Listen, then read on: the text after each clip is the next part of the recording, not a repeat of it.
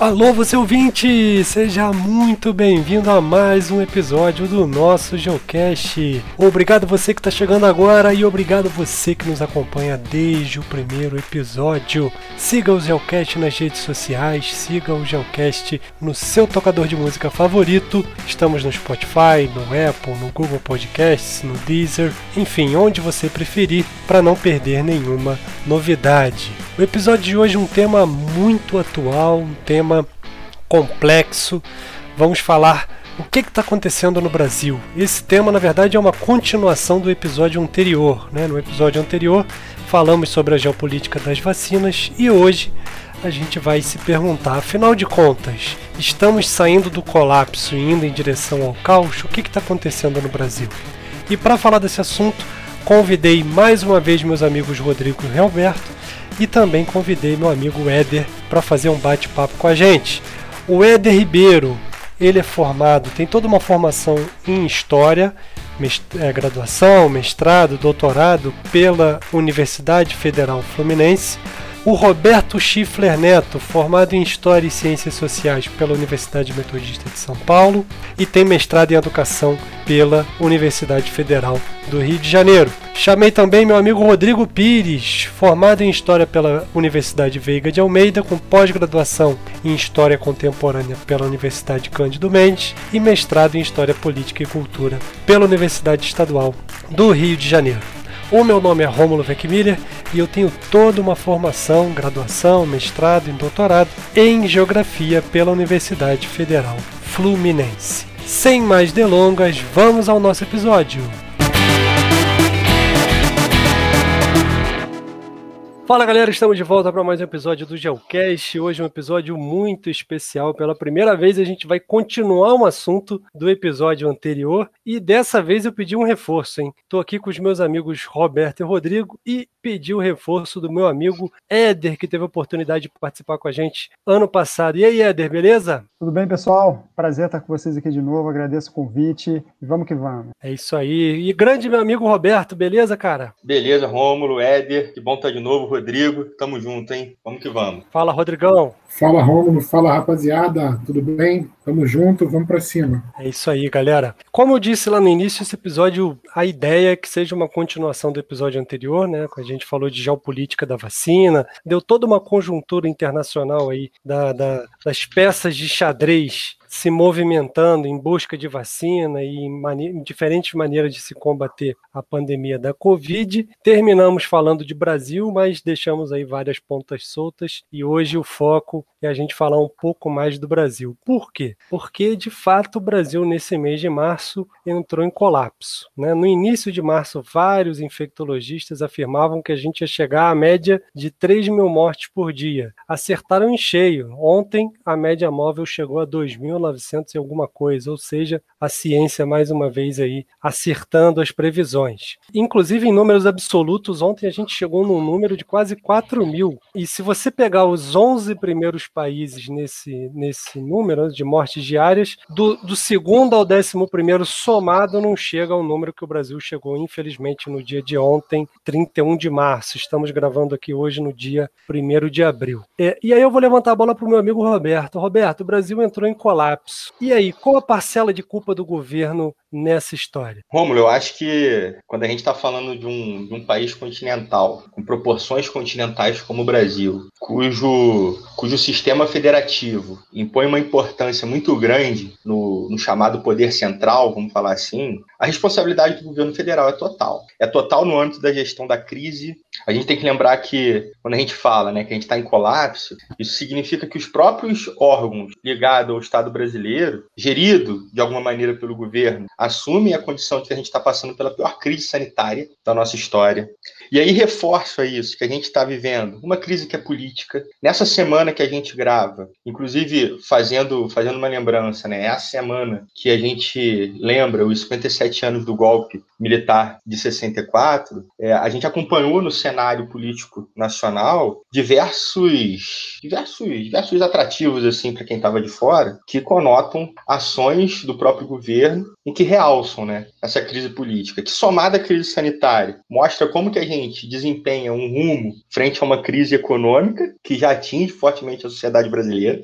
E aí eu enlaço, né, o que você perguntou em torno da responsabilidade do governo, que quer oferecer, que já oferece, já coloca em prática um auxílio emergencial. Eu vou usar a palavra esdrúxulo para não usar outra, desumano, Antes, enquanto os próprios deputados entenderam a necessidade dos 600 reais, esse valor cai, então causando um impacto muito grande, não na questão da macroeconomia brasileira, mas na vida real das pessoas, e que isso faz com que a gente venha a ser jogado num limbo, numa crise social que os indicadores já mostram como que tudo isso vai acirrar os nossos quadros de desigualdade. Então a responsabilidade do governo federal é total, inclusive nos sentidos de omissão ao tratamento da da, da, da, tratativas né, contra, a favor do enfrentamento da, da, da Covid, e também em estratégias para inibir ações que eu vou tratar como positivas que governadores e prefeitos tentam, tentam realizar nesse período. Então, acho que, desde já, a gente já reconhece que a história escreve um processo que ela nomeia os responsáveis, e agora falando no singular, o responsável, o próprio governo federal. E aí na figura né, do presidente, do líder é, do Poder Executivo, que certamente já é lembrado como um dos grandes genocidas da história do país, da região e com certeza do mundo, porque falando do século XXI, é uma das maiores, é a maior crise que a gente enfrenta.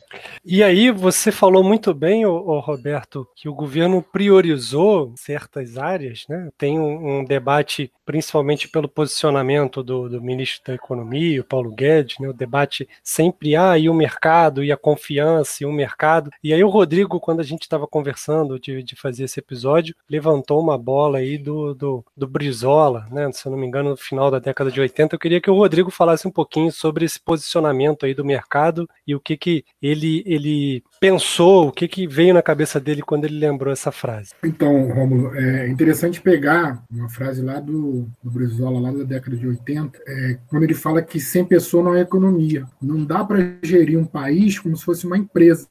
E eles estão querendo transformar o Brasil numa empresa que pode demitir empregados para enxugar a sua economia privada, particular. Brasil é uma nação e a sua economia é uma economia pública.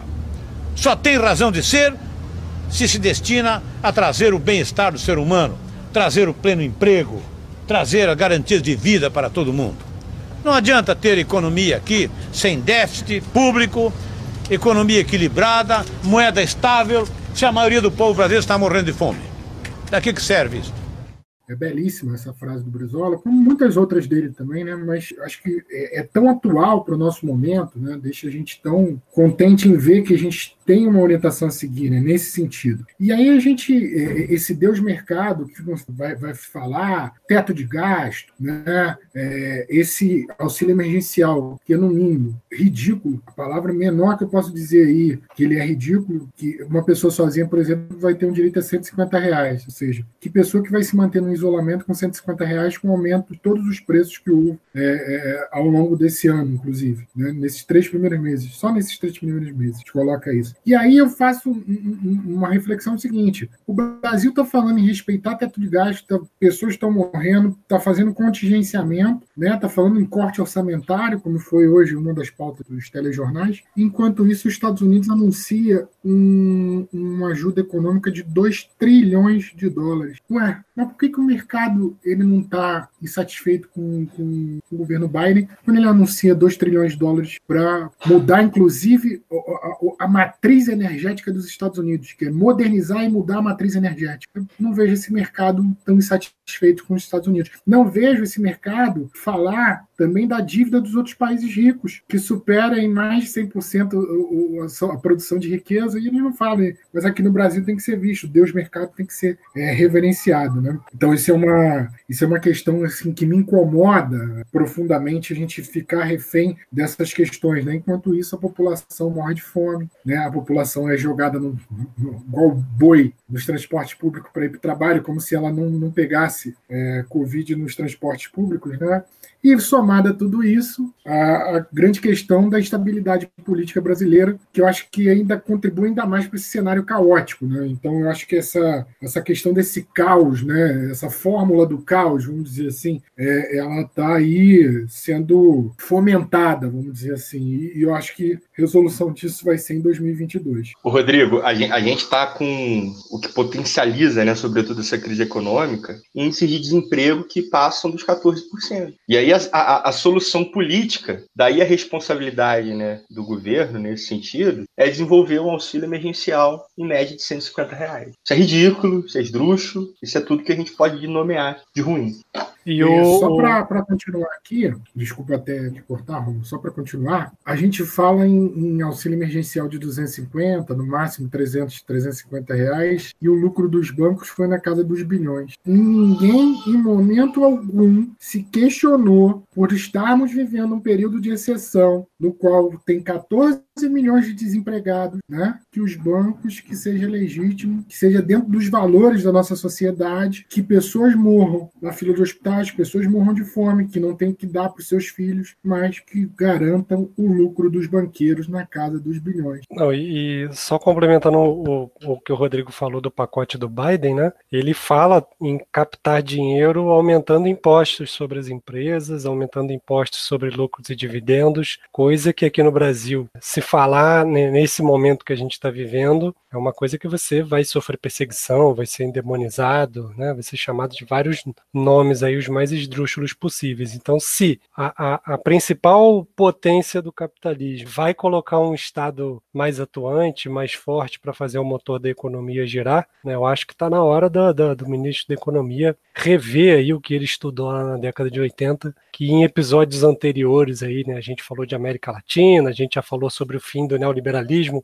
inclusive com o Éder, talvez é, o que ele estudou lá no papel, na prática, não tenha dado muito certo. O Éder, queria que você fizesse uma leitura do momento que a gente está vivendo aí no Brasil, politicamente. Queria ouvir um pouquinho de você. A gente está falando aqui, a gente vai se empolgando, aí a gente não dá a deixa para o Éder, né? Então, Éder, por favor, obrigado pela presença aí. Eu acho que, eu acho que agora a gente tem que, que levar algumas coisas em consideração né, nesse cenário político atual. Primeiro é que a gente está assistindo né, paulatinamente uma, uma, uma queda né, de, de popularidade do, do então presidente, né, do nosso presidente, o de presidente de vocês, como vocês quiserem. É, e, e, essa queda de popularidade, ela recentemente também trouxe é, um, uma oposição muito forte né, de grupos, de diversos grupos ligados ao grande capital. Ou seja, é, cinicamente, eu diria cinicamente, os diversos setores né, do grande capital, com economistas aí né, é, prepostos do grande capital, é, lançaram né, na semana retrasada uma carta né, que ficou conhecida como Carta dos Banqueiros, mas que na verdade essa carta é uma carta que representa o grande capital. São diversos setores que assinaram essa carta e cinicamente, cinicamente, vejam, eles cobram medidas do governo federal tá, que até então eles não moveram uma palha sequer em contrário ao que eles estão exigindo na carta. Na verdade, né, esse grande capital, inclusive, né, e aí você pode colocar né, é, é grupos varejistas, é, grandes banqueiros, mas também economistas aí que são que a gente pode pensar como intelectuais orgânicos desse grande capital. Todos eles, na verdade, né, é, é na, na, eleição lá do, do, do presidente Bolsonaro, tá, todos apoiaram diretamente aquelas ações, né, porque entendiam que ele né, era uma figura importante né, para passar as reformas. A gente já comentou aqui também em outros momentos né, a reforma da terceirização, né, a reforma trabalhista, a gente já comentou aqui né, a, a reforma da Previdência, que no momento que a gente fez o, o, o podcast passado, se não me engano, estava em curso, não sei se já, já tinha sido aprovada. Grupos ligados a diversos setores do grande capital lançaram uma carta semana passada cobrando medidas que até então tá, eles não se importavam em colocar em prática. Tá? E aí você pode né, pensar né, uma, uma, uma, aceleração da vacinação, você pode pensar é, numa distribuição de, de máscaras eficazes, né, isso está na carta, é uma, um distanciamento social mais sério, ou seja, é uma série de medidas que, que, que os cientistas, né, que os infectologistas, né, que alguns médicos sérios né, comprometidos com conhecimentos científicos vinham defendendo há muito tempo, eles expressaram isso nessa carta, mas que a gente sabe que até então eles não, não estavam se movimentando nesse sentido. Isso evidentemente, né, causa um incômodo né, na base do, do, do Bolsonaro, isso causa um incômodo muito claro, é, porque há uma leitura agora, muito mais claramente, que, que a retomada da economia só vai se dar com a vacinação. Está né? Tá cada vez mais claro, né? não, não por esses grupos que negam o conhecimento científico, evidentemente, é esses negacionistas né, que, a gente, que a gente comumente vem chamando aí, mas hoje, né, para esses grupos né, é, do grande capital, a, a, vida econômica só pode ser retomada de uma maneira próxima da normalidade, né? a, gente, a gente não vai ter uma normalidade é, completa aí durante um bom tempo ainda, mas a gente vai ter efetivamente que ter uma vacinação ampla, em massa, e é isso aí é que esse, esses setores do grande capital estão pedindo, para que a gente tenha a retomada da economia. O, o, que, na verdade, já era lançado um tempo atrás, e para isso vocês já comentaram aqui muito bem, né? o Roberto, o Rodrigo e o Romulo também já, já comentaram de maneira né, muito assertiva, de que isso só vai poder também, né, na medida em que você garanta né, um, um distanciamento social, um isolamento social, com uma participação mais efetiva é, do governo federal, mas aí eu acho que também a gente tem que cobrar os governadores, né, a gente tem que cobrar também é, o Supremo Tribunal Federal, que garantam, né, por exemplo, um auxílio tá, efetivo para que as pessoas possam é, é, ficar né, nos seus isolamentos e não ficar expostas ao vírus e fazer com que esse vírus deixe de circular. Isso vai ser muito importante, né, mas para isso a gente precisa de uma ação efetiva do poder público, tá, em sentido amplo, né, que a gente está dizendo aqui.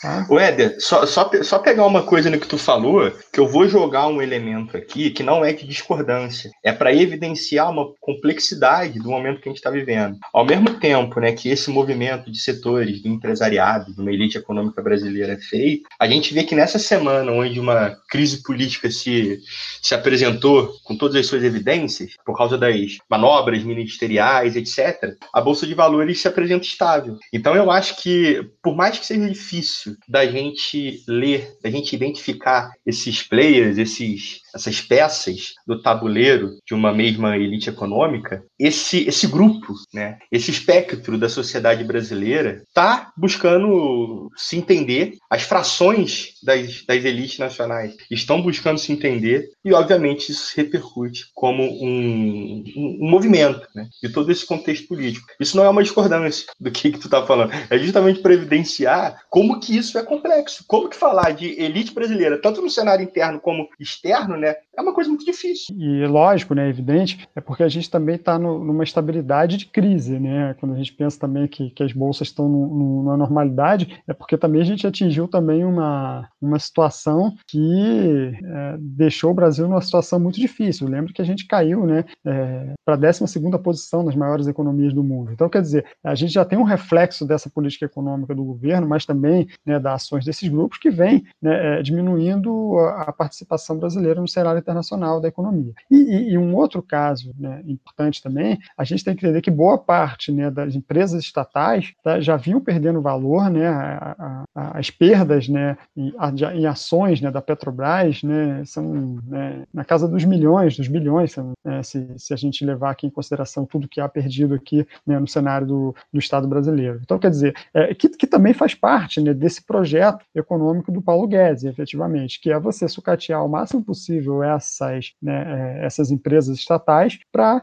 né, num processo de privatização, porque o grande capital também tem disso, né? É, é, é olha, a gente precisa retomar a economia. Tá? É claro que com a, com a pandemia isso ficou muito é, mais evidente, mas antes mesmo da pandemia é, né, se, se mostrar e ganhar espaço no mundo, o Brasil já vinha sofrendo uma crise econômica absurda, né? Então, assim, a, a crise ela se aprofunda com a economia, com a, desculpa, com a pandemia, mas ela não começa com a pandemia, ela só se aprofunda, né? A, a, a lei da terceirização, né, a reforma trabalhista, a reforma da Previdência já eram né, uma agenda né, dessa política neoliberal de reformas que, no limite, era o seguinte: olha, a gente precisa dessas reformas para a gente poder fazer a economia crescer, retomar os empregos, tá? Com a lei da terceirização lá, com a reforma trabalhista, né, é, mais amplo espectro aí. Tá? E não aconteceu. Aí, o que, que, que, o grande capital faz? Olha, agora a gente precisa da reforma da Previdência, tá? para a gente poder retomar a economia, fazer ela crescer de novo e é, diminuir, né, fazer os empregos, retomar, retomar o crescimento econômico e os empregos. Tá? Aí não aconteceu. Tá? Agora, qual é a desculpa? Agora, ah, agora a gente precisa vender essas empresas estatais para a gente retomar a economia,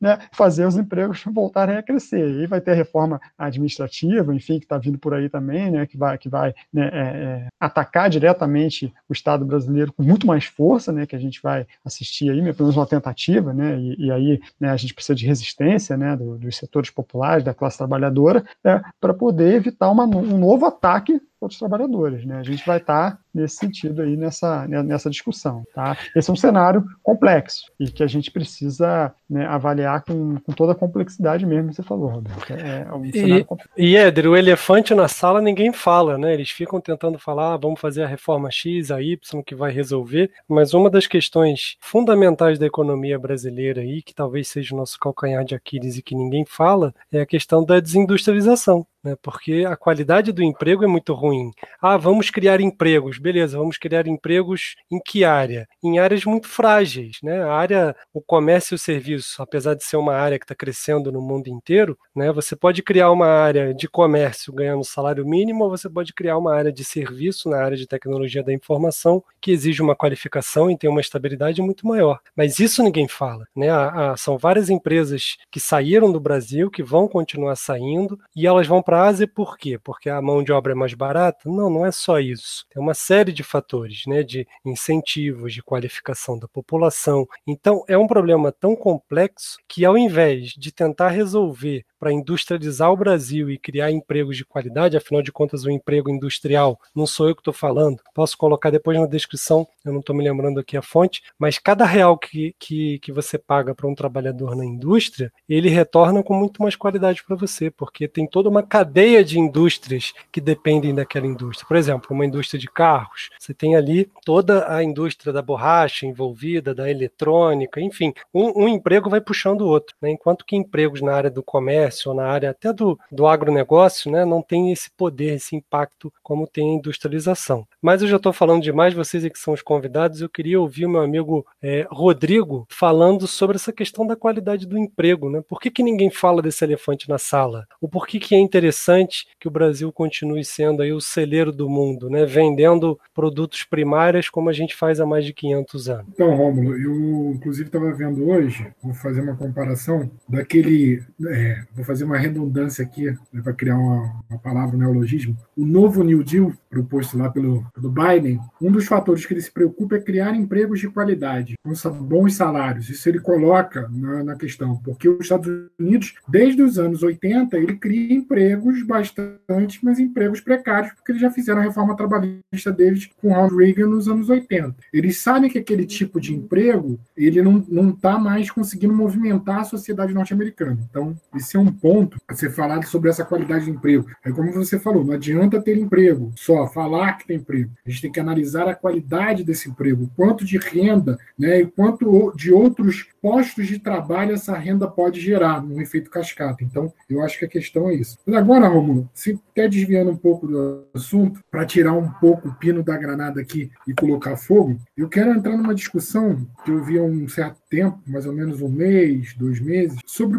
aproveitando esse cenário todo conturbado que a gente viu essa semana, sobre como o nosso presidente ele se apresenta e ele cumpre todos os requisitos para se apresentar como uma ameaça global. Primeiro, ele flerta a todo momento com negacionismo, né? Acho que ele já passou do flerte, já é namoro e casamento. Um ponto que levou a essa tragédia que a gente está vendo aí. Segundo aspecto, ele vai negar a questão do a questão do, do meio ambiente, né? Uma das, das mudanças que eram esperadas agora e que não ocorreram foi a mudança do ministro do meio ambiente, ou seja, então a tônica do meio ambiente ambiente, como que ela vai ser tocada, é desmatamento, né? como a gente já tinha visto aí. É de passar a boiada, segundo o próprio ministro do Meio Ambiente. Dito isso numa reunião que foi gravada. E aí, esse flerte com autoritarismo, um golpe de Estado, né? A gente viu essa turbulência ali nas Forças Armadas nunca antes vista dentro desse período de redemocratização, de você tirar os comandantes em chefe das Forças Armadas, que já vinham, já, já, já era público, público e notório que eles pediriam queriam afastamento, né? Por conta de insatisfação. E aí um flerte com um golpe de Estado partindo das forças policiais, né? nem das forças armadas, né? Das forças policiais, forças de segurança. E aí é interessante a gente, a gente notar é, como o nosso presidente ele se apresenta bem para ser um novo inimigo, ao ponto, inclusive nós discutimos um pouco antes sobre isso, de uma deputada nos Estados Unidos fazer lá uma publicação é, é, solicitando uma intervenção eu achava que era uma intervenção diplomática e tudo mais. Não, ela solicitou uma intervenção norte-americana no Brasil. Ou seja, ali não tinha, ela dava margem, quer dizer, é, para todo o tipo de interpretação sobre essa intervenção. Ela poderia, inclusive, ser uma intervenção militar, né, para garantir esse, ou seja, o cenário caótico de pandemia, o Brasil sendo uma ameaça para, para o mundo, né, porque virou um, um, um virou é, um lugar de, de cultura de, de, de, de, vari, de variantes do vírus, né. O presidente presidente flertando com o golpe, o negacionismo em alta, é, a, a, estrutura do, do, do, da, da, diplomacia brasileira não consegue dialogar com nenhum organismo internacional. Né? Haja visto que o, o, o, o ex-ministro que saiu era chamado de Beato Salu. Para quem não sabe, depois procura lá quem era o Beato Salu, na novela Rock Santeiro. É, é, agia é, a ponto de constranger a diplomacia brasileira. Né? Não,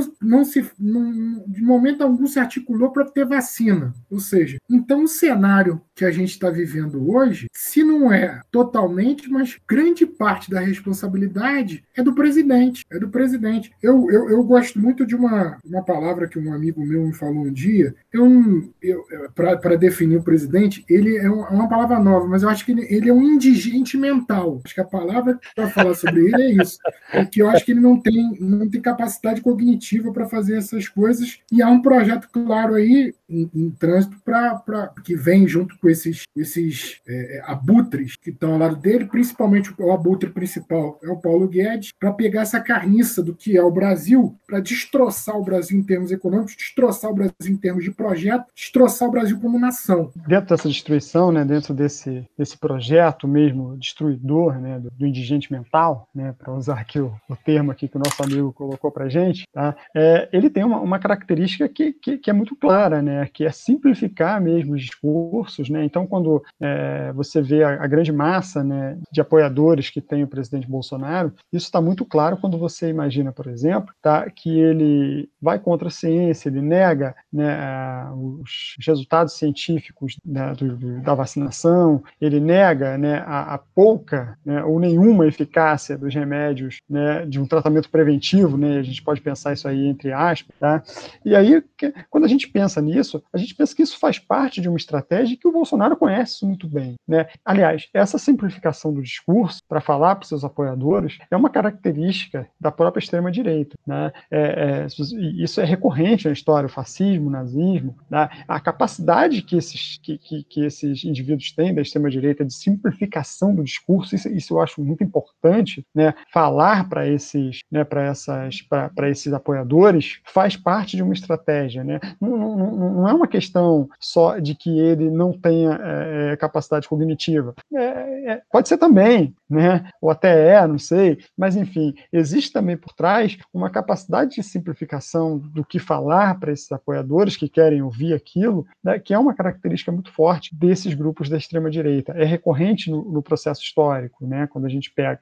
É, e, e, evidentemente, essas questões já vêm sendo colocadas né, desde o do, do golpe né, que a gente assistiu tá, é, contra a, a, Dilma, por exemplo. Né? Desde lá, né, já se criava um ambiente para a ascensão desse tipo de discurso. Né? E isso se torna um, um, complicador nessa, nessa situação que a gente vive agora. O Edri, eu ia falar justamente isso, porque nesse caso, o Bolsonaro ele se revela como uma parte desse projeto. Tu usou a palavra projeto e o Rodrigo ele nomeou todos esses critérios que evidenciam esse projeto. Né? Um projeto que é obscuro. Né? Ele nomeou negacionismo, a, a anticiência, a, a, forma que se trata né? o, o meio ambiente causando crises é, diplomáticas, o autoritarismo, o nacionalismo de, de modo exacerbado e reduzindo todo esse conjunto do discurso. Isso é uma guerra híbrida nesse sentido, né? Que ele mesmo provoca. Isso faz parte de um projeto que é político, é econômico, é catastrófico em todos esses sentidos. É um, é um é projeto de um viés intelectual também muito declarado, né? Quando você fala, né, Édia, essa intenção de reduzir o discurso. Isso é, uma, é de uma intenção do próprio, de hoje, esse governo, na figura do Bolsonaro, liderando esse projeto, que, como eu falei, vou falar de novo, é obscuro e cuja cujo resultado no quadro social brasileiro já se apresenta como uma tragédia. Acho que na última vez que a gente conversou, a gente usou muito a expressão tragédia brasileira. A gente está vendo a tragédia brasileira. O problema é que essa tragédia brasileira ela, ela se repete ela se repete, e a gente está vendo ela se repetir com contornos muito graves. Sobretudo, de novo, o que, que a gente viu acontecer nessa semana, que eu acho que demonstra, nessa semana, né, que é, é o fim de março, início de abril, que demonstra que, por, por, por vários momentos, o governo federal fracassou num golpe de Estado, em alguns intentos. Então, isso revela quais são os nossos, se não os nossos caminhos, que talvez fique um pouco difícil da gente, da gente prever, mas certamente o que, que a gente tem de desafio no presente. Roberto, é, é interessante, você estava falando da, dessa tragédia brasileira, né? E para dar um, um, um tom é, a lá Nelson Rodrigues, né, dessa tragédia e tal, é, seria, é, seria cômico se não fosse trágico a gente citar o caso de, de empresários de Minas Gerais, né, de, de Belo Horizonte, que contratam né, que contratam uma enfermeira que tinha uma vacina, né, onde o mundo todo está com escassez de vacina, e aí eles, os malandros né, contratam a enfermeira que vai aplicar a vacina neles e chama lá a diretoria e faz lá. Foi denunciada por uma profissional de saúde, né, gostaria de parabenizá-la. E aí eh, descobre-se que foram enganados. Né?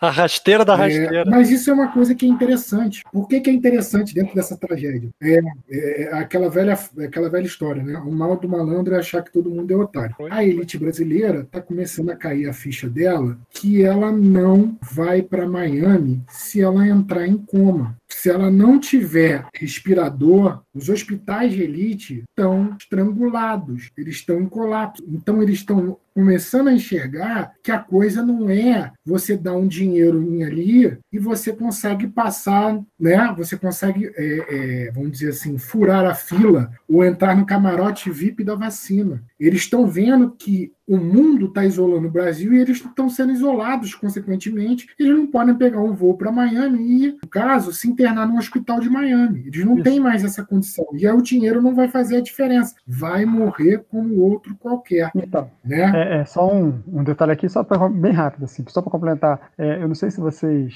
estão né, lembrados, né, quando estourou a crise em Manaus, né, que você não tinha oxigênio, é, quem tinha recursos, né, a grande elite, né, alugava jatinho e vinha para o Albert Einstein, em São Paulo para ser tratado aqui. O problema é que agora né, não, não tem condições, né, porque, inclusive, esses hospitais de elite, esses hospitais né, frequentados aí pela, pela elite econômica, eles também estão abarrotados, né? Porque a elite descobriu que eles também pegam vírus, né? É, embora, é, digamos assim, alguns ainda não perceberam isso com a nitidez devida, mas eles perceberam que isso vai acontecer. Não, ao ponto do, dos hospitais privados, né? Isso dá é até um contexto que a gente pode lançar aqui, ao ponto de muitos hospitais privados, isso corre no inverso também, nos hospitais públicos, mas os hospitais privados é, é pedirem os leitos ao próprio, ao próprio Estado, ao próprio SUS. Isso deflagra, assim, é, um, um, rumo que a gente pode observar também da necessidade, da pujança do que, que é o SUS no Brasil. Né? O alcance dessa política pública e também até mesmo reconhecer que a gente está fazendo uma defesa, sabe? A defesa de uma política pública que atinge os brasileiros e que ainda bem que a gente tem o SUS na nossa sociedade, que está salvando muita gente e o quadro podia estar tá pior. É, e para complementar isso, gente, para a gente, essa tragédia brasileira, como o Roberto falou, com características é, do Nelson Rodrigues,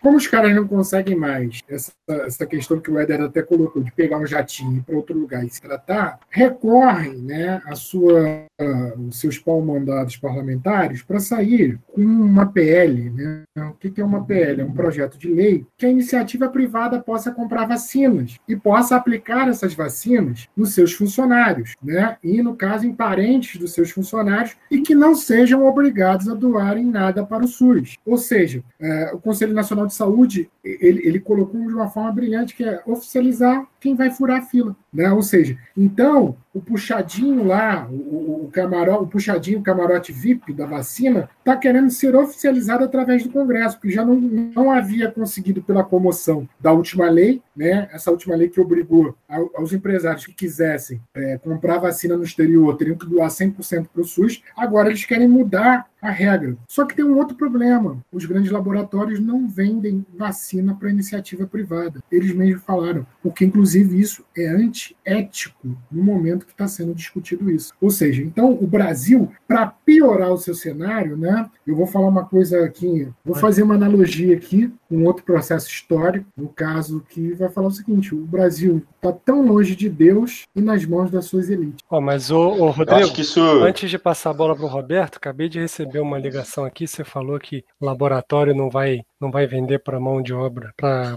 empresa privada. Acabei de receber uma ligação aqui, tem uma moça lá em Belo Horizonte aqui que está me oferecendo dezenas e dezenas de vacina da Pfizer. Ó. Coisa boa. Sai Pode fora, confiar. Sai fora. É a mesma de Madureira. Pode confiar. É. Fala, é, o, os empresários ficaram lá, né, tomando, achando que estavam tomando vacina e estavam tomando soro, né? Não sei se vocês viram, né? Os caras estão achando que estão tomando vacina, a maioria tomou soro lá. Não, eu só ia concordar com, com o Rodrigo nesse sentido de como que a superestrutura brasileira hoje, ela realmente se, ela se readequa, né? Porque adequada, ela já vem no processo histórico. Ela se readequa aos interesses desse, desse próprio capital. E que é muito interessante também a gente ver, como o Rodrigo ressaltou, como que às vezes as próprias instituições do mercado, elas falam assim, não, meu irmão, pô, peraí, tem um limite. Não, não vai não, pô, eu preciso vender a vacina pro Estado. Eu não vou vender aqui pro, pro, pro, pro, pro, pros empresários, porque, pô, eu tenho uma mínima vergonha para defender. É complicado. Fala, Éder. É, mas, é, não, é, é, é porque eles têm, né, na verdade, têm representantes né, dentro da Câmara capazes né, de levar adiante os interesses é, do empresariado. Né? Então, quando você pensa que o Arthur Lira está né, pensando né, em, em, passar na Câmara é, uma, uma, uma PL, um projeto de lei tá, que permita que os empresários né, comprem as vacinas privadas para imunizar é, seus funcionários, seus familiares, na prática, além de furar fila, tem uma questão também que é esconder né, o, o, o que já é lei, tá, na verdade. Porque uma, uma observação que, que, que ele faz é o seguinte: ah, o empresário também pode comprar e doar para o SUS. Só que ele esquece de dizer que, na verdade, isso já é obrigatório. Né? A vacina que for comprada tem que ir primeiro para o Sistema Único de Saúde, o Roberto falou muito bem aqui, né? É, sem o SUS, a gente tá, estaria num, num, num, caos muito mais significativo, muito pior. Tá? E a gente sabe que, que o SUS aqui no Brasil já tem toda uma estrutura montada capaz de vacinar né, com grande amplitude é, e, e, que, é, que a gente não vacinou porque né, o, o genocida que nos governa não quis comprar as vacinas. A gente sabe que foi oferecida a vacina da Pfizer há, há muito tempo atrás, isso, isso né, e, e, não foi comprada, e agora se comprou a um preço muito mais alto e, e muito mais demora para ser entregue. Né, a gente é, deixou de, de, fabricar e comprar as vacinas do Butantan, né, quando estava sendo criada com, supor, com, a suposta ideia de que é, é uma vacina, né, que seria uma vacina da China. Ah, isso, só para a gente dar os dados aqui, para a gente ter ideia, né, porque existem algumas propagandas do governo dizendo que a gente está bem no processo de vacinação, mas quando a gente pega um mapa sério sobre a vacinação no país, né, a gente vê que a gente, com a primeira dose, né, percentualmente, a gente vacinou 8% da população brasileira. Né? A gente teria capacidade muito maior se, se, se, as medidas de vacinação tivessem sido tomadas, de compra de vacinas tivessem sido tomadas no momento oportuno. Né? Se a gente pensa no, no nível global, né, no, no quantitativo de vacinação, também em termos percentuais, o Brasil aparece em 15º né, lugar né, no ranking de vacinação mundial. Então, a gente está num,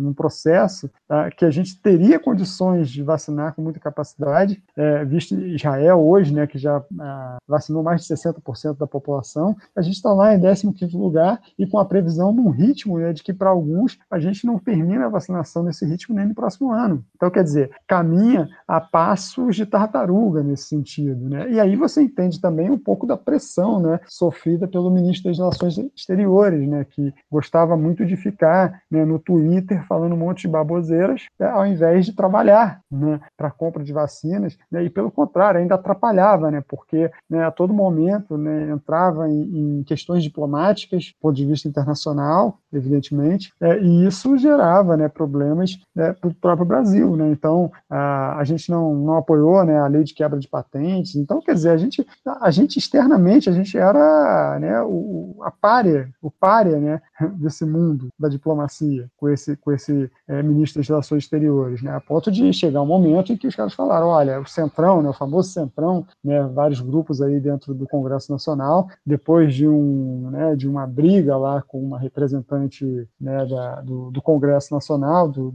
do, do, Senado, eles resolveram então pedir né, a, a, a saída do ministro das Relações, do ex-ministro das Relações Exteriores e agora entrou o Carlos França, né, é, para tentar né, retomar né, a credibilidade. É, e que a gente sabe que né, é, se não mudar né, a atitude da diplomacia, não adianta, não adianta trocar nome. Né? Você não pode trocar o Ernesto Araújo e colocar um outro né, que vai é, manter né, a, né, a, mesma, a mesma política né, internacional, diplomática. Então não faz sentido, é preciso mudar completamente essa política, tá? e, e eu não sei se o novo ministro está disposto a fazer, né? a gente vai ter que ver, é um ministro de carreira, né, pelo menos, é, e aí a gente vai ter que ver qual vai ser os, os próximos passos aí, né? mas, é, e, e aí só para né, passar aqui para o Rodrigo, é, lembre que agora, né, depois, de uma, depois de uma grande pressão e com mais de um ano de atraso, finalmente né, o, o, governo federal decidiu criar um comitê, né, um comitê de crise né, para resolver o problema da Covid, né, o problema da vacinação.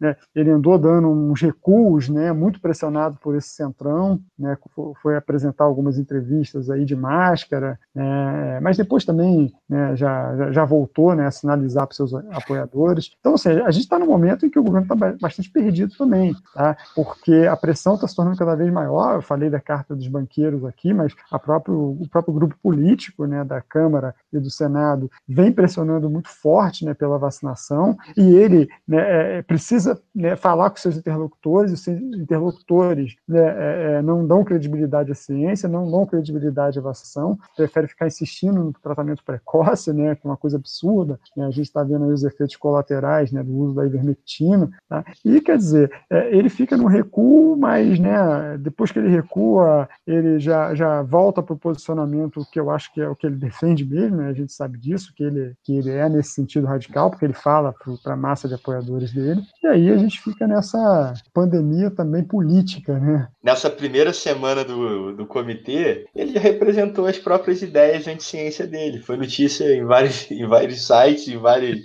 de vários comunicadores que cria o comitê para gerenciar uma crise, mas ele se posiciona uma carreta de aspas, né? O líder entre essa carreta de aspas acaba não não não se posicionando da maneira adequada por causa do projeto. Exato. O projeto é fazer tudo o contrário. E aí, meus amigos, para eu passar a bola para o Rodrigo agora, eu queria fazer um exercício com vocês, os três comentarem essa situação. Porque, ó, fazendo um resumo aqui do que o Éder e o Roberto falaram agora. O Bolsonaro ele, ele, ele passa por uma série de contradições, de problemas. Porque ao mesmo tempo que ele quer manter os 20 e poucos, 30% lá de apoiadores dele, né, que são 20%, vamos jogar para baixo, vai, que são extremistas, anti-ciência e tal, o Centrão, que na verdade ele está comendo na mão do Centrão, né, ele se vendeu aí para o Centrão para manter o governo, apoiando o, os candidatos aí para a presidência do Senado e da Câmara, está pressionando por uma postura um pouco mais profissional, mais correta, né? que é o básico que a gente está pedindo desde o dia 1 da pandemia. Então ele fica alternando, ora ele, ele apoia um, ora ele, ele fala lá para os seguidores dele, que ele sabe que os seguidores vivem numa bolha, então o que, o que chega para os seguidores é só o, o que ele fala anti-ciência, né? quando ele aparece de máscara ele tem uma desculpinha, ele tem alguma coisa pronta lá para não se queimar com os seguidores, e na conjuntura internacional ele se, na época do Trump, se afastou dos emergentes na questão da quebra da patente lá na, na Índia, etc., se, apostou todas as fichas dele no Trump e, enfim, foi aquela vergonha que a gente viu lá no ano passado, o Trump não participando da cerimônia de posse, até hoje se perguntar para ele, ele fala que ele ganhou, né? Então ele fica insistindo nessa vergonha, o Brasil cada vez mais isolado em pleno 2021, um mundo extremamente globalizado. E aí eu queria fazer um exercício começando pelo Rodrigo. Rodrigo, e aí cara? O que, que vai acontecer até as eleições do ano que vem? Você acha que quem vai ganhar essa queda de braço? É o extremismo do Bolsonaro, apoiado lá do, das forças policiais, e, e, e ele puxar essa corda aí nesse discurso mais extremista, ou o Centrão tentando um discurso aí mais pró, pró-economia, que obviamente passa pela vacinação. Queria ouvir o que, que vai acontecer. Não, óbvio que a gente está aqui, é um exercício, né? uma imaginação. Fala, Rodrigão. É, a colocação é boa, né? É um exercício de reflexão. Interessante a gente notar que o bolsonarismo ele sobrevive do caos.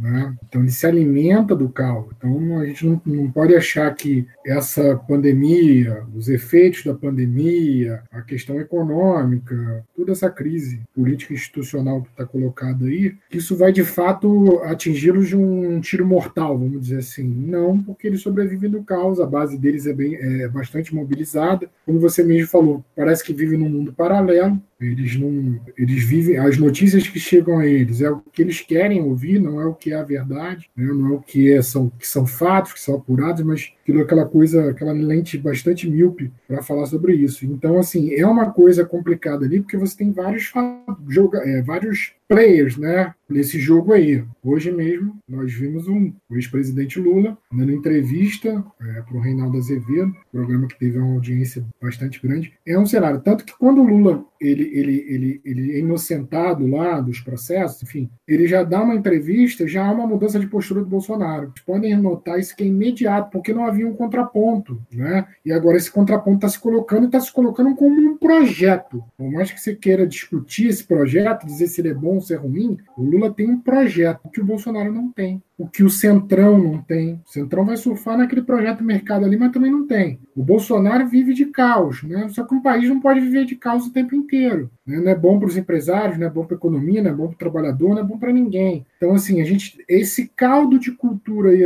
tudo misturado, né, que vai dar a tônica de 2022. Ninguém querendo se antecipar ao jogo, né? alguns querendo se colocar como jogadores, né? Haja vista essa carta aí, se manifesta a democracia do Mandetta, João Luciano Huck, né? até mesmo assinado pelo Ciro Gomes, mas que na verdade a gente tem ali é, João Amoedo foi base e ainda é base do governo Bolsonaro, né? Partido Novo. Mandetta foi ministro do Bolsonaro e apoiou ele em 2018, né? Luciano Huck, todo mundo sabe pra, de onde vem para onde quer ir, né? E aí me, me estranhou a questão, ainda esqueci de colocar o Dória, que também fez parte dessa base, e me estranhou um pouco o Ciro Gomes, mas eu consigo entender nessa jogada do Ciro Gomes querendo se deslocar ou descolar do, do PT e, e se, se, apresentar como uma terceira via aí dentro desse processo político aí. Mas muita água vai passar embaixo dessa ponte, a gente tem que passar por esse ano. Esse ano de 2021 ele vai ser crucial, né? O Bolsonaro ele está trombando com todo mundo, ele tromba com a base dele o tempo inteiro. A gente viu que uma parcela da base dele ele trombou,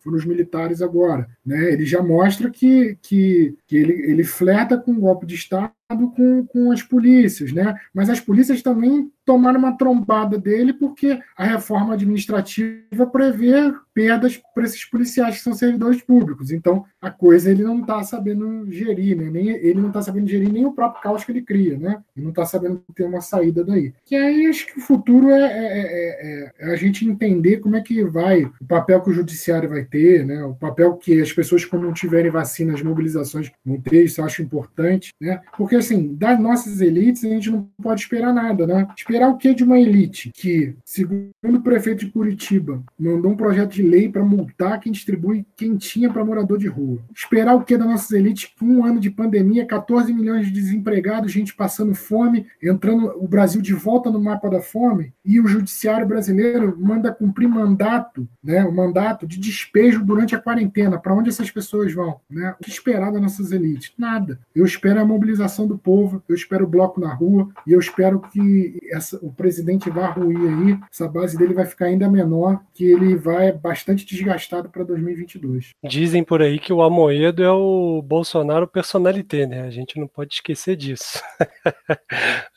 Fala, Éder. Bom, é, esse é um cenário bastante difícil de traçar nesse momento, porque uma coisa é a queda de popularidade do Bolsonaro e outra é né, o bolsonarismo. Né? Eu acho que o bolsonarismo ele vai além né, do próprio Bolsonaro. É um projeto meio caótico, é verdade, mas ele é um projeto de enganação, um projeto de autoritarismo, um projeto racista, homofóbico, é um projeto né, extremamente conservador e reacionário. Então, pensar nesse cenário é um cenário que vai ter muitas complicações até a eleição do próximo ano. Tá? É, é evidente que a, a entrada do Lula no jogo político causou uma movimentação de peças que eu acho que nem o próprio Bolsonaro estava esperando. Tá? Mas é fato que a entrada nele é, do, do, do, Lula, e a gente tem que reconhecer mesmo aqueles setores que não são né, lulistas, né, tem que reconhecer que ele tem um peso nesse jogo político. É, eu acho que o Ciro Gomes é, não tem o mesmo peso, não consegue, ele fala né, para um grupo muito específico e que não tem a amplitude que tem o carisma do Lula, então né, a, a, entrada do Lula causa um rebuliço nessa, nesse cenário que a gente vai assistir no próximo ano. E a gente vai ter que ver também a movimentação do judiciário, né? Você vai novamente julgar, né, em tempo hábil aí para impedir a eleição, né, novamente para favorecer os seus candidatos. A gente vai ter que, que, que observar a movimentação né, dos grandes empresários, porque até que ponto o Lula pode se tornar uma ameaça para esses grupos, embora né, a gente sabe que, que, que o Lula já sinalizou né, para esses grupos do grande capital que, que não vai né,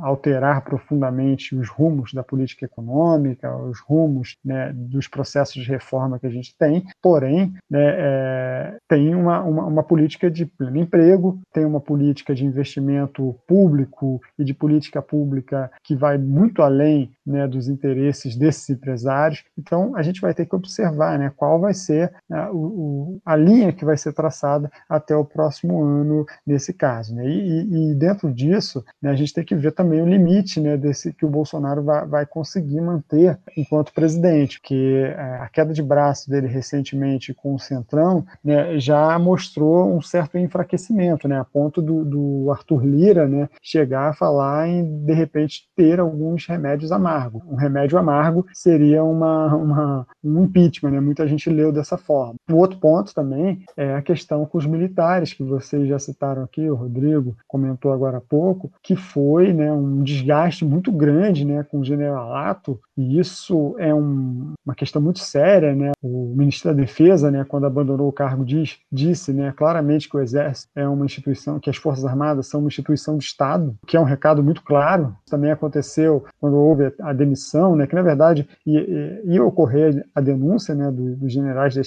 do, né, dos comandantes das três Forças Armadas, eles já estavam motivados a renunciar, mas né, o, Bolsonaro, sabendo disso, se antecipou e demitiu né, os generais, os, generais é, e isso acabou né, é, gerando um incômodo muito grande. Né? Agora, a escolha dos novos comandantes, pelo que, que, que sinalizou, não vai causar uma profunda mudança né, na orientação desses setores militares. Pelo menos é o que foi colocado por, pelos novos, né, pelos, pelos principais analistas políticos e também pelos próprios escolhidos, né, que não vai ter uma alteração muito grande naquilo que era. Inclusive, o, o, houve uma crítica, evidentemente, né, ao Braga Neto, né, velada, mas houve uma crítica ao general Braga Neto, né, que, que assumiu a defesa, mas, de certa forma, o que o general que assumiu o comando do Exército agora, me fugiu o nome aqui, uh, não faz muito tempo ele estava defendendo o isolamento social. Então, quer dizer, há uma tendência de que esses generais mantenham a postura dos generais anteriores. Né? O, a gente é sabido né, que, o, que o Bolsonaro queria o estado de sítio, né, que não foi apoiado pelo ministro da Defesa, né, que não foi apoiado pelas Forças Armadas. É, a gente não sabe qual, qual o nível né, da, da, da, conversa que, que aconteceu, mas a gente sabe que houve uma tentativa né, de estado de sítio. Né? E desculpa seria, evidentemente, a pandemia. Né? No, no Congresso Nacional, né, os deputados bolsonaristas tentaram é, articular uma, uma, ampliação de poderes do presidente, né, com um estado de mobilização nacional, é, mas que felizmente o Congresso passou,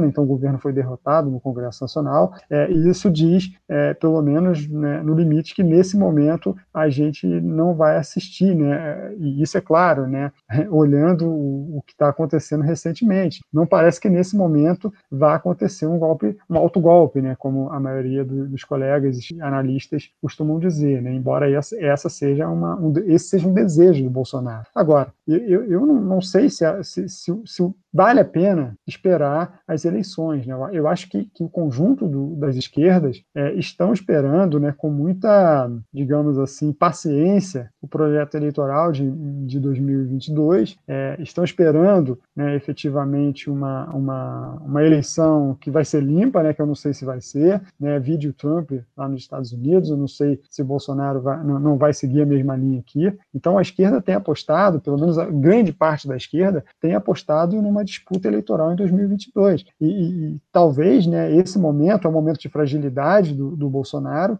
embora né, não seja um momento de completa né, desestabilização do presidente, está muito longe disso, mas é um momento que apresenta para a gente né, uma instabilidade tá, e, e, um isolamento, pelo menos em certa medida, do presidente. Talvez né, forçar a barra nesse momento para um processo de impeachment seja uma saída é, bastante interessante. É claro que para isso a gente precisa ter uma ampla mobilização e a gente sabe que nesse momento as mobilizações não são simples, né, por conta né, da, da, da pandemia, né, então isso aí é, é um impeditivo nesse momento, mas é, se não fosse a pandemia, eu creio que né, as ruas já teriam que ter né, é, se movimentado para exigir, né, porque convenhamos que o que ele está fazendo né, na presidência do Brasil, mais de 300 mil mortos, né, é, não compra de vacinas, é, reformas descabidas, né, é, relações diplomáticas absurdas, ou seja, né, é, um, é, um, completo caos, é uma completa desorganização. É, talvez esperar 2022 é, seja algo muito perigoso, tá? mas é, a gente precisa também entender as condições sanitárias do momento. Né? Esse é um, um projeto aí que a gente precisa articular com muita, com muita precisão precisão, né, para que ele saia vitorioso. Eu, eu, anotei aqui uma, uma frase que o Éder falou no final, que eu vou fazer a sugestão para ser o nome desse episódio, que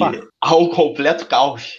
há, há, há, há, um completo caos. Eu, eu concordo, assim, com tudo que, que Rodrigo e Éder falaram, sabe? É, desde, desde a incapacidade da gente observar nas ações do governo, porque fica muito claro, assim, não tem como a gente cobrar um viés técnico desse governo se o viés ético, ético-político desse grupo gere hoje o Estado brasileiro, é muito claro também, né, que representa tudo que a gente falou aqui em síntese. Representa o negacionismo, a anticiência, representa, representa o caos, representa é, o autoritarismo. Então, assim, é muito difícil a gente esperar, sinceramente, que nesse período até esse, esse corte que você propõe, né, Romo, até a eleição do ano que vem, a gente veja uma melhoria, tanto a nível de desenvolvimento de políticas, como a nível de gestão da própria pandemia. Né? A gente é obrigado a também olhar, não, não só fazer essa análise a nível de governo, como fazer essa análise a nível de sociedade, como o Rodrigo fala, né? O que esperar das elites. Aí, por exemplo, vamos pegar o recorte aqui de, da nossa cidade de Petrópolis, que nessa semana a gente viu um grupo de comerciantes fazendo uma manifestação a favor do, do fim de uma espécie de lockdown que está se dando aqui, que não é necessariamente lockdown, mas que alguns ali, um assumiu que dava vermectina aos seus funcionários que foram trabalhar com Covid. Então, o que, que a gente vai esperar também quando a gente está fazendo essa análise né, mais ampla, né? É, é, o que, que a gente vai esperar nesse momento de crise dos próprios setores que, de alguma maneira, dirigem a sociedade brasileira. Então, isso nos coloca numa angústia muito grande. Que aí, de novo, eu vou acompanhar os dois sobre como que as esquerdas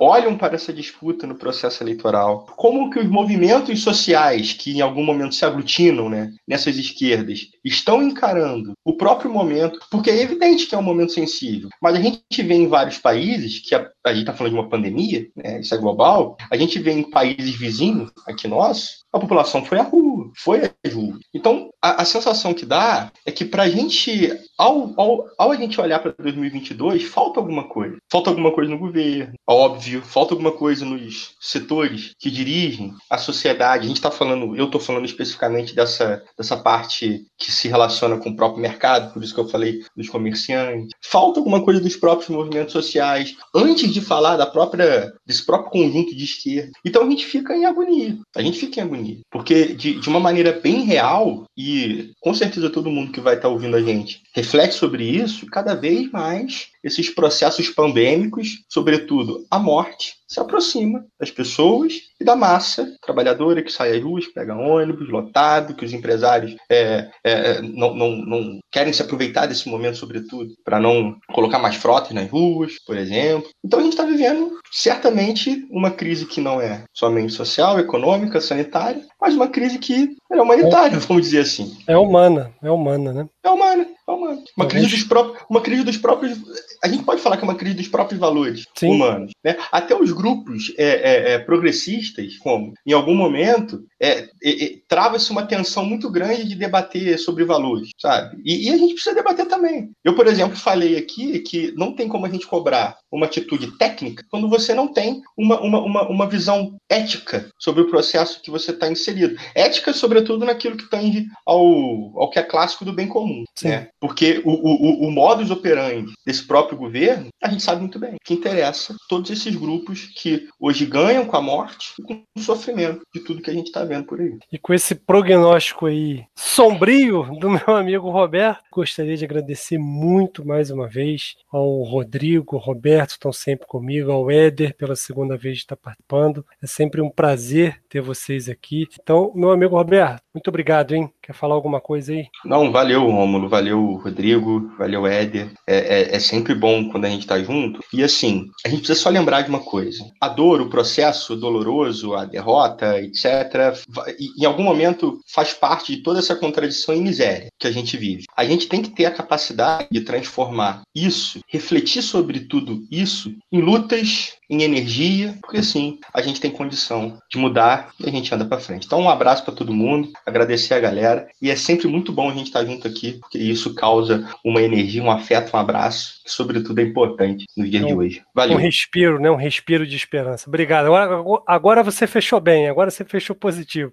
Rodrigão, cara, obrigado mais uma vez pela participação, sempre um prazer te ter aqui. Já que as nossas análises foram meio down, né, para a galera que já está um ano de pandemia, eu, eu resolvi me despedir aqui de uma forma diferente. Então, vou, vou, vou declamar aqui. Amanhã há de ser outro dia. Hoje você é quem manda, falou, tá falado, não tem discussão. A minha gente hoje anda falando de lado e olhando para o chão, viu? Você que inventou esse estado, inventou de inventar toda a escuridão. Você que inventou o pecado, esqueceu-se de inventar o perdão. Apesar de você, amanhã há de ser outro dia. Então fico com as palavras do Chico Buarque, que são muito melhores com ele cantando do que eu falando, mas para desejar a todos que essa primavera vai vir e a gente vai se vacinar e a gente vai botar na cabeça dessa galera que é, é, é, é vida, é ciência e a gente e a luz vai derrotar a escuridão, Romulo. Não tem jeito. Eles podem tentar, eles podem nos combater, mas a gente se reinventa e a gente floresce de novo. Que isso, hein? Que responsabilidade agora, hein, Éder, para a gente se despedir, hein? Meu amigo, muito obrigado. É um prazer te ter aqui mais uma vez e espero que você participe de outros episódios, Éder. Pois é, o, cara mandou logo um Chico, né? Logo um Chico Buarque, aí ficou difícil, né? Mas, enfim, eu vou né, me recolher aqui a minha insignificância, eu vou só agradecer aqui a, a estar aqui com, com, os meus amigos, tá? com o Roberto, Rodrigo, tá? aqui o querido Rômulo aqui, eu vou agradecer o convite pela participação no podcast, tá? e finalizo aqui também, né, com uma com uma, um pensamento positivo, ao menos, né? não tão bonito quanto as palavras do Chico, mas que pelo menos né, é com um pensamento positivo, né? ainda mais num dia tão significativo, né? em que a gente falou tanto de negacionismo, né? É, e como que né, a data né, do 1 de abril né, remete a gente, especialmente a nós, historiadores, o golpe de 64, o golpe civil-militar de 64, empresarial civil-militar de 64, né, e como que é negado isso, né? assim como foi negado também o Holocausto. Então, isso é um, é, uma, é um sintoma da sociedade, mas que vai passar. Eu tenho certeza que a gente vai passar. A gente já viveu momentos difíceis né, e é, foram superados. Então, esses momentos eles vão passar, vão ficar para a história, e quem né, é, é não, né, e quem foi responsável né, por, por, essa, por, por esses momentos tão tristes da história, os historiadores, os analistas vão ser responsáveis aí por, por colocá-los nos seus devidos lugares. Tudo bem? Um abraço, então, e até a próxima, né? Já que de antemão aqui já fui convidado para um próximo, eu já estou aqui me colocando à disposição. Opa, um vai, ser um, vai ser um prazer. E para citar uma frase também, já que todo mundo citou, só que eu, eu sou nerd, né? Então, enfim, eu vou citar aqui meu amigo Samwise, amigo, melhor amigo do Frodo, né? Nos três filmes lá do Senhor dos Anéis. E ele, no último filme, ele falou: olha, no final, essa escuridão é uma coisa passageira e o sol há de brilhar mais forte. Então, assim a gente fecha mais um episódio. Valeu, rapaziada. Um abraço aí no coração de todo mundo. No programa de hoje vimos um tema muito extenso, muito complexo, por isso eu vou ser bem breve aqui nessas considerações finais, retomando aí três pontos que nossos convidados trouxeram. O Rodrigo, quando trouxe para discussão, relembrando né, a frase do Brizola, dizendo que estão querendo governar o Brasil como se fosse uma empresa, e isso já é internacionalmente superado, né? países desenvolvidos têm aí próximo de 100% do seu PIB, às vezes mais de 100% do seu PIB de dívida pública, porque na verdade o interesse é o, o bem-estar social, o desenvolvimento da população, que aumenta a qualidade de vida e o próprio desenvolvimento humano do país. Quando o Éder traz para gente que na verdade esse caminho para o caos faz parte de um projeto arquitetado, planejado, de, de confrontação, de caos político, que é o combustível principal da gestão atual, né, parecida com a gestão lá do, do Trump nos Estados Unidos, e quando o Roberto traz para a gente a questão da crise humana, né, no sentido de é, empresários, é, a, a classe média mais alta, um comportamento às vezes humanamente questionável. Por isso, é, eu vou recomendar aqui a leitura para você entender um pouquinho da formação das elites aqui no Brasil. É a leitura do livro A Elite do Atraso, do Gessé Souza. É, o Gessé Souza é um sociólogo brasileiro, publicou esse livro em 2017 e atualizou esse livro em 2019, já falando também da questão da eleição do Bolsonaro.